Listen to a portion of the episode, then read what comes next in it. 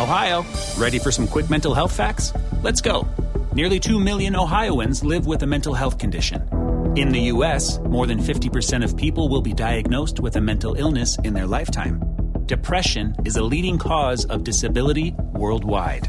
So, why are some of us still stigmatizing people living with a mental health condition when we know all of this? Let's listen to the facts and beat the stigma. Ohio, challenge what you know about mental health at beatthestigma.org. A Cidade e as Serras, de Essa de Queiroz. Capítulo 10 Numa dessas manhãs, justamente na véspera do meu regresso a Guiães, o tempo, que andara pela serra tão alegre, num inalterado riso de luz rutilante, todo vestido de azul e ouro, fazendo poeira pelos caminhos e alegrando toda a natureza, desde os pássaros aos regatos, Subitamente, com uma daquelas mudanças que tornam o seu temperamento tão semelhante ao do homem, apareceu triste, carrancudo, todo embrulhado no seu manto cinzento, com uma tristeza tão pesada e contagiosa que toda a serra entristeceu. E não houve mais pássaro que cantasse, e os arroios fugiram para debaixo das ervas com um lento murmúrio de choro. Quando Jacinto entrou no meu quarto, não resistia à malícia de o aterrar. Sudoeste! Gralhas a grasnar por todos esses sotos. Temos muita água, Sr. Dom Jacinto. Talvez duas semanas de água. E agora é que se vai saber quem é aqui o fino amador da natureza, com esta chuva pegada, com vendaval, com a serra toda a escorrer. O meu príncipe caminhou para a janela com as mãos nas algibeiras. Com efeito, está carregado. Já mandei abrir uma das malas de Paris e tirar um casacão impermeável. Não importa. Fica o arvoredo mais verde, e é bom que eu conheça Tormes nos seus hábitos de inverno. Mas como Melchior lhe afiançara que a chuvinha só viria para a tarde, Jacinto decidiu ir antes de almoço à corujeira, onde o Silvério esperava para decidirem da sorte de uns castanheiros muito velhos, muito pitorescos, inteiramente interessantes, mas já ruídos e ameaçando desabar. Confiando nas previsões do Melchior, partimos sem que Jacinto se vestisse à prova de água. Não andáramos, porém, meio caminho, quando, depois de um arrepio nas árvores, um negrume carregou e, bruscamente, desabou sobre nós uma grossa chuva oblíqua, vergastada pelo vento, que nos deixou estonteados, agarrando os chapéus, enrodilhados na borrasca. Chamados por uma grande voz, que se esganiçava no vento, avistámos num campo mais alto, à beira de um alpendre, o Silvério, debaixo de um guarda-chuva vermelho, que acenava, nos indicava o trilho mais curto para aquele abrigo. E para lá rompemos, com a chuva a escorrer na cara, patinhando na lama, contorcidos, cambaleantes, atordoados no vendaval, que num instante alagara os campos, inchara os ribeiros, esboroava a terra dos sulcalcos, lançara num desespero todo o arvoredo, tornara a Serra Negra bravamente agreste, hostil, inabitável. Quando, enfim, debaixo do vasto guarda-chuva com que o Silvério nos esperava à beira do campo, corremos para o alpendre, nos refugiamos naquele abrigo inesperado, a escorrer, a arquejar, o meu príncipe, enxugando a face, enxugando o pescoço, murmurou, desfalecido: Apre, que ferocidade! Parecia espantado daquela brusca, violenta cólera de uma serra tão amável e acolhedora que em dois meses, inalteradamente, só lhe oferecera doçura e sombra e suaves céus e quietas ramagens e murmúrios discretos de ribeirinhos mansos. Santo Deus! Vêm muitas vezes assim estas borrascas? Imediatamente o Silvério aterrou o meu príncipe. Isto agora são brincadeiras de verão, meu senhor. Mas há de Vossa Excelência ver no inverno, se Vossa Excelência se aguentar por cá. Então é cada temporal que até parece que os montes estremecem. E contou como fora também apanhado quando ia para a corujeira. Felizmente, logo de manhã, quando sentiu o ar carrancudo e as folhinhas dos chopos a tremer, se acautelara com o chapéu de chuva e calçara as suas grandes botas. Ainda estive para me abrigar em casa do Jogueira, que é um caseiro de cá, Aquela casa, ali abaixo, onde está a figueira. Mas a mulher tem estado doente, já há dias. E como pode ser obra que se pegue, bexigas ou coisa que o valha, pensei comigo. Nada, o seguro morreu de velho. Meti para o alpendre. E não passaram um credo quando lhe obriguei a Vossa Excelência. Coisa assim. E o senhor Dom Jacinto é voltar para casa e mudar-se, que temos um dia e uma noite de água. Mas, justamente, a chuva começara a cair perpendicular de um céu ainda negro, onde o vento se calara. E para além do rio e dos montes havia uma claridade como entre cortinas de pano cinzento que se descerram. Jacinto repousava. Eu não cessara de me sacudir, de bater os pés encharcados que me arrefeciam. E o bom Silvério, passando a mão pensativa sobre o negrume das suas barbas, refletia e emendava os seus prognósticos. Pois, não, senhor, ainda estia. Nunca pensei. É que tornejou o vento. O alpendre que nos cobria assentava sobre duas paredes em ângulo, de pedra solta, restos de algum casebre desmantelado e sobre um esteio fazendo cunhal. Nesse momento só abrigava madeira, um cuculo de cestos vazios e um carro de bois onde o meu príncipe se sentara, enrolando um cigarro confortador. A chuva desabava, copiosa, em longos fios reluzentes. E todos três nos calávamos naquela contemplação inerte e sem pensamento em que uma chuva grossa e serena sempre imobiliza e retém olhos e almas. Ó oh, senhor Silvério, murmurou lentamente o meu príncipe, que é que o senhor esteve aí a dizer de bexigas? O procurador voltou a face surpreendido. Eu, excelentíssimo senhor. Ah, sim, a mulher do Jogueira. É que pode ser, pode ser. Não imagino, Vossa Excelência, que faltam por cá doenças. O ar é bom, não digo que não. Arzinho são, águazinha leve, mas às vezes, se Vossa Excelência me dá licença, vai por aí muita maleita. Mas não há médico, não há botica? O Silvério teve o riso superior de quem habita regiões civilizadas e bem providas. Então não havia de haver? Pois há um boticário, em Guiães, lá quase ao pé da casa aqui do nosso amigo. E homem entendido. O Firmino, hã, Sr. Fernandes? Homem capaz. Médico é o doutor Avelino, daqui a légua e meia, nas bolsas. Mas a Vossa Excelência vê, esta gentinha é pobre. Tomaram eles para pão, quanto mais para remédios. E de novo se estabeleceu um silêncio sob o alpendre, onde penetrava a friagem crescente da serra encharcada. Para além do rio, a prometedora claridade não se alargara entre as duas espessas cortinas pardacentas. No campo, em declive diante de nós, ia um longo correr de ribeiros barrentos. Eu terminara por me sentar na ponta de um madeiro, enervado, já com a fome aguçada pela manhã agreste. E Jacinto, na borda do carro, com os pés no ar, confiava os bigodes úmidos, palpava a face, onde, com espanto meu, reaparecera a sombra, a sombra triste dos dias passados, a sombra do 202. E então, surdiu por trás da parede do alpendre um rapazito, muito rotinho, muito magrinho, com uma carita miúda, toda amarela sob a porcaria, e onde dois grandes olhos pretos se arregalavam para nós, com vago pasmo e vago medo. Silvério imediatamente o conheceu. Como vai a tua mãe? Escusas de te chegar para cá, deixa de estar aí. Eu ouço bem. Como vai a tua mãe? Não percebi o que os pobres beicitos descorados murmuraram. Mas Jacinto, interessado, que diz ele? Deixe vir o rapaz. Quem é a tua mãe? Foi o Silvério que informou respeitosamente. É a tal mulher que está doente, a mulher do Jogueira, ali do casal da Figueira. E ainda tem outro abaixo deste. Filharada não lhe falta. Mas este pequeno também parece doente, exclamou Jacinto. Coitadito, tão amarelo. Tu também estás doente?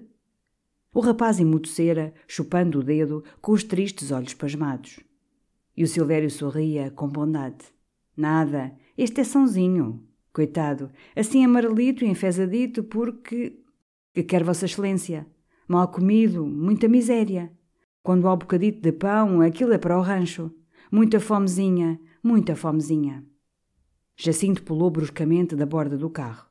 Fome? Então ele tem fome? Mas há aqui fome?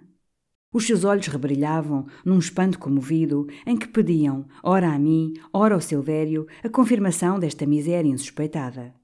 E fui eu que esclareci o meu príncipe. Está claro que há fome, homem. Tu imaginavas que o paraíso se tinha perpetuado aqui nas serras, sem trabalho e sem miséria.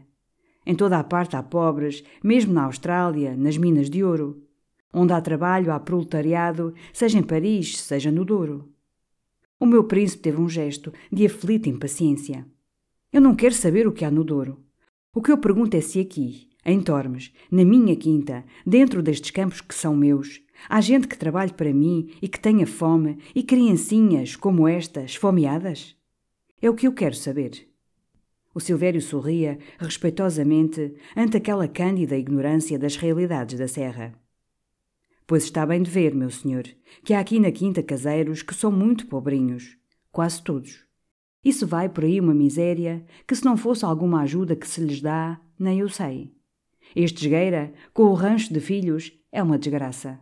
Havia Vossa Excelência de ver as casitas em que eles vivem. São chiqueiros. A do esgueira, acolá, ao pé da figueira. Vamos ver essa, atalhou Jacinto com uma decisão exaltada. E saiu logo do alpendre, sem atender à chuva, que ainda caía, mais leve e mais rala. Mas então Silvério alargou os braços diante dele com ansiedade, como para o salvar de um precipício. Não! Vossa Excelência lá na casa dos Gueira não entra. Não se sabe o que a mulher tem e o seguro morreu de velho. Jacinto não se alterou na sua polidez paciente.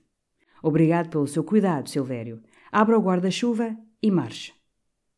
Então o procurador vergou os ombros e, como Sua Excelência mandava, abriu com estrondo o imenso guarda-sol, abrigou respeitosamente Jacinto através do campo encharcado. Eu segui pensando na esmola sumptuosa que o bom Deus mandava àquele pobre casal por um remoto senhor das cidades. Atrás vinha o pequenito perdido num imenso pasmo. Como todos os casebres da serra, o do Jogueira era de grossa pedra solta, sem reboco, com um vago telhado de telha musgosa e negra, um postigo no alto e a rude porta que servia para o ar, para a luz, para o fumo e para a gente. E em redor a natureza e o trabalho tinham, através de anos, ali acumulado trepadeiras e flores silvestres, e cantinhos de horta, e sebes cheirosas, e velhos bancos ruídos de musgo, e panelas com terra onde crescia salsa, e regueiros cantantes, e vinhas nos olmos, e sombras e charcos que tornavam deliciosa, para uma écloga, aquela morada da fome, doença e tristeza. Cautelosamente, com a ponteira do guarda-chuva, Silvério empurrou a porta, chamando: É, tia Maria! Oh, rapariga! E na fenda entreaberta apareceu uma moça, muito alta, escura e suja, com uns tristes olhos pisados que se espantaram para nós serenamente. Então, como vai a tua mãe? Abre lá a porta, que estão aqui estes senhores. Ela abria, lentamente, e ia murmurando numa voz dolente e toda arrastada, mas sem cachume, que um vago, resignado sorriso acompanhava. Ora, coitada, como há de ir? Malzinha, malzinha. E dentro, num gemido que subia como do chão, de entre abafos, amodorrado e lento, a mãe retomou a desconsolada queixa. Ai, para aqui estou, e malzinha, malzinha. Ai, senhor! O Silvério, sem mesmo se abarar da porta, com o guarda-chuva em riste, meio aberto, como um escudo contra a infecção, lançou uma vaga consolação. Não há de ser nada, tia Maria. Isso foi friagem, foi friagem.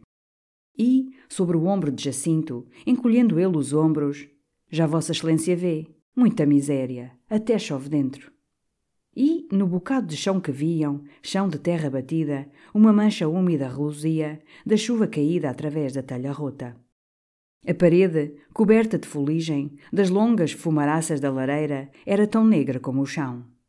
E aquela penumbra de porcaria escura parecia atulhada numa desordem escura de trapos, cacos, restos, onde só mostravam forma compreensível uma arca de pau negro e por cima, pendurado de um prego, entre uma serra e uma candeia, um grosso ceio de escarlate. Então Jacinto, muito embaraçado, murmurou simplesmente: Está bem, está bem. E largou pelo campo para o lado do alpendre como se fugisse, enquanto o Silvério de certo revelava à rapariga a presença augusta do fidalgo, porque a sentimos, da porta, levantar a voz dolente. Ai, Nosso Senhor lhe dê muita boa sorte. Nosso Senhor o acompanha. Quando o Silvério, com as grandes passadas das suas grandes botas, nos colheu no meio do campo, Jacinto parara, olhava para mim, com os dedos trêmulos a torturar o bigode, e murmurava: É horrível, Zé Fernandes, é horrível. Ao lado o vozeirão do Silvério trovejou: Que queres tu outra vez, rapaz? Vai para a tua mãe, criatura. Era o pequeno rotinho, esfaimadinho, que se prendia a nós, num imenso pasmo das nossas pessoas e com a confusa esperança, talvez, que delas, como de deuses encontrados no caminho, lhe viesse afago a proveito.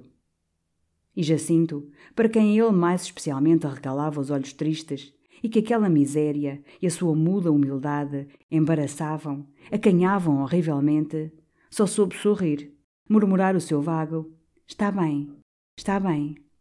Fui eu que dei ao pequenito um tostão para o fartar, o despegar das nossas pessoas. Mas como ele, com o seu tostão bem agarrado, nos seguia ainda como no sulco da nossa magnificência, o Silvério teve de o espantar como um pássaro, batendo as mãos e de lhe gritar: Já para casa! E leve esse dinheiro à mãe! Roda! Roda! E nós vamos almoçar, lembrei eu olhando o relógio. O dia ainda vai estar lindo.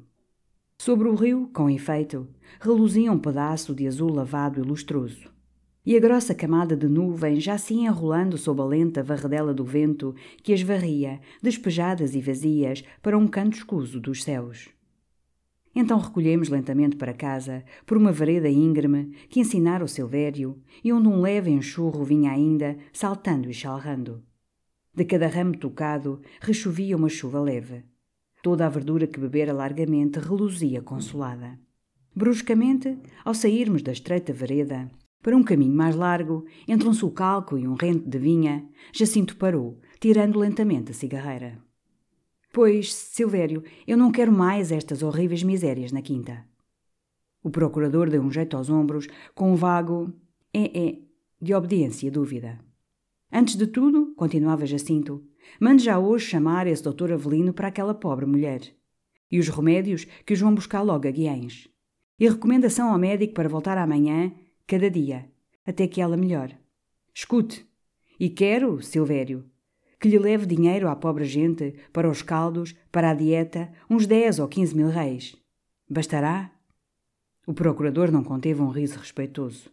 Quinze mil reis! Uns tostões bastavam. Nem era bom acostumar assim aquela gente a tanta franqueza. Depois todos queriam, todos pedinchavam. Mas é que todos hão de ter, disse Jacinto simplesmente.